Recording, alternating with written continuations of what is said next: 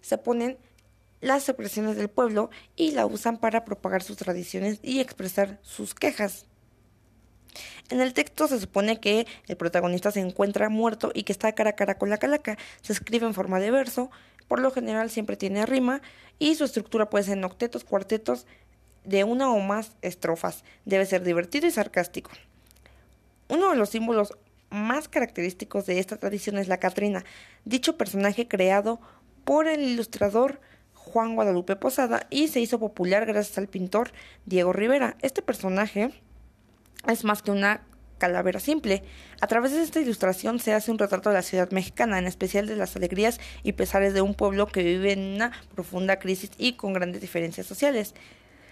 Se convirtió en un referente cultural e hizo que el pintor Diego Rivera la inmortalizara en un muro titulado Sueño de una tarde dominical en la Alameda Central. A partir de estos antecedentes, la imagen de la Catrina, o sea, una calavera con una elegante vestimenta, forma parte de la simbología nacional mexicana y del imaginario colectivo. Por este motivo es un elemento muy importante dentro de la tradición de Día de Muertos.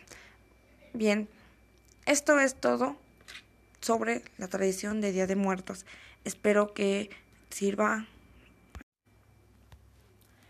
Bien, uno de los símbolos más importantes de la tradición mexicana de Día de Muertos es las ofrendas. Estas son una especie de ritual por el medio del cual los muertos vuelven a encontrarse con los vivos. Representan una unión entre el viejo y el nuevo mundo.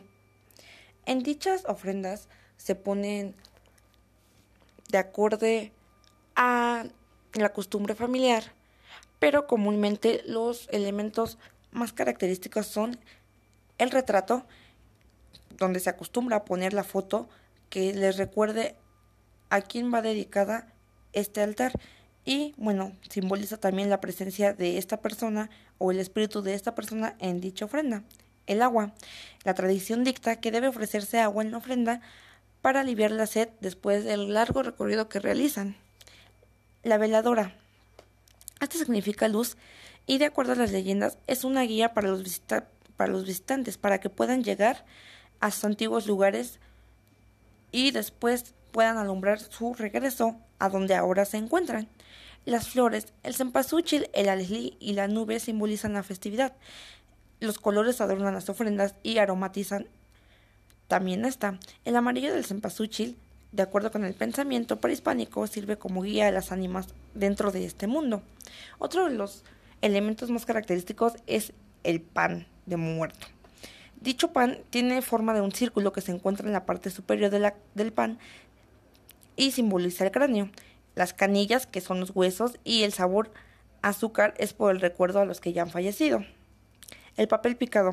Esta es una artesanía mexicana que se coloca en las ofrendas y tiene diferentes colores. Cada color tiene un significado diferente. La comida. Se acostumbra a colocar comida y bebida mm, dependiendo de cuál eran los gustos de esa persona que ya ha fallecido. El copal y el incienso.